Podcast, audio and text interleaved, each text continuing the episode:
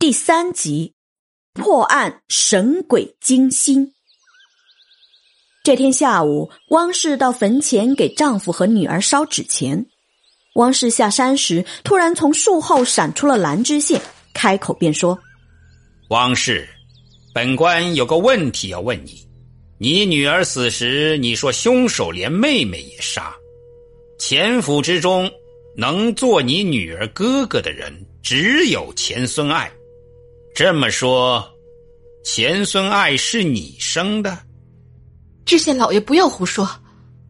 汪氏，本官走访了一些钱府旧人。二十年前，钱木斋兄弟娶了双胞胎唐氏姐妹。过了两年，小钱唐氏生了一女，大钱唐氏不能生育。你和李宝成亲多年。李宝不能人道，你也一直没有生育。钱木斋见你长得漂亮，想借你腹生个儿子。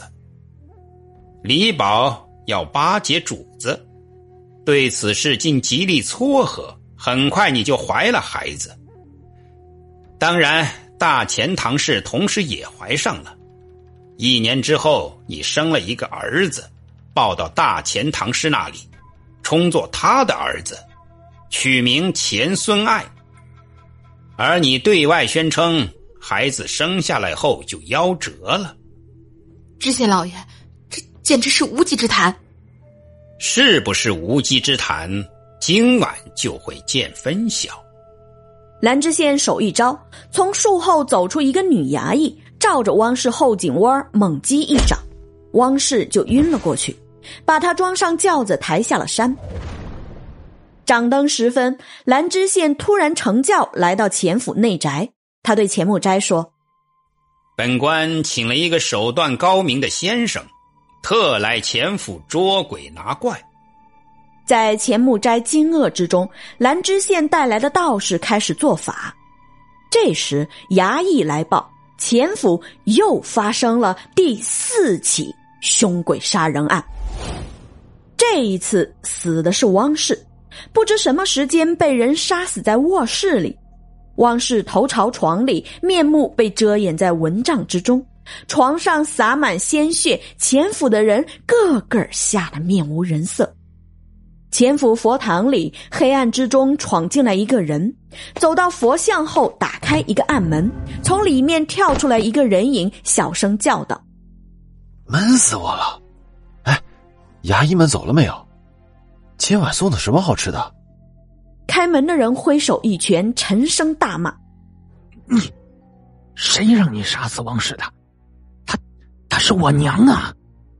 这时佛堂灯火齐明，惊得那两个人大惊失色，跟着兰知县捉鬼的钱府家人更是目瞪口呆。那两个人分明是大少爷钱孙爱和吉相徐清君的书生。钱孙爱张口结舌时，衙役们扶着活着的汪氏走进了佛堂。钱孙爱瞪着眼，指着兰知县说道：“这是，这是你设的一个圈套。呵呵呵，不这样，怎会把你和你的鬼友逼出来？说，你是怎么杀死三人，又是怎么借习清军鬼魂的名义？快从实招来！”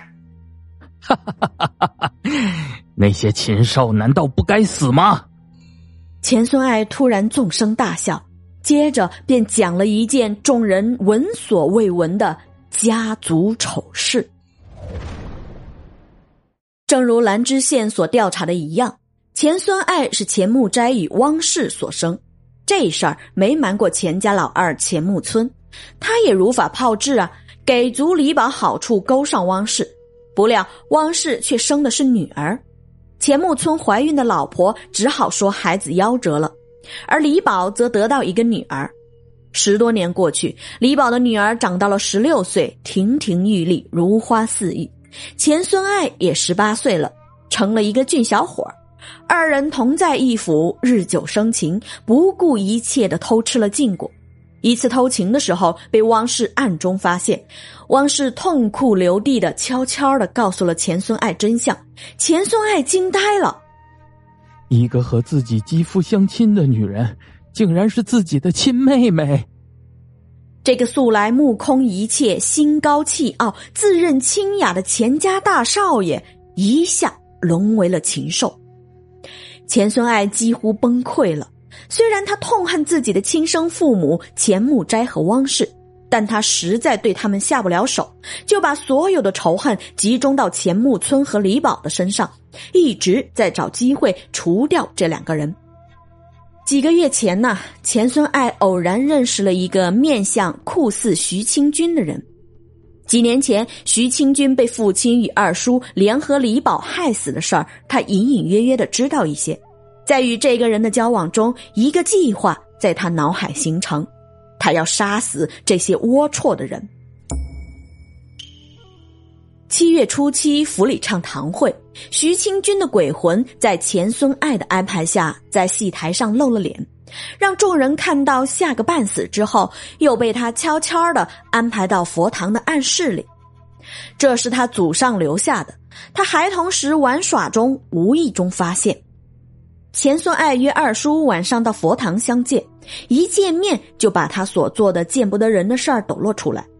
钱木村见情形不妙，要溜，被钱孙爱抓住就打。挣扎时，徐清军的鬼魂从佛像后闪了出来，在他惊吓之中一锤要了他的命。他们又如法炮制的杀了李宝。在李宝死的当天，李秀莲又伤心又害怕。她已经有了几个月的身孕，找到钱孙爱，告诉她怀孕的消息。钱孙爱当然不能让这个乱伦的果子给生下来，他甚至不敢面对这个尚不知真情的亲妹妹，于是他把李秀莲约到佛堂，趁她不备，一锤击杀了她。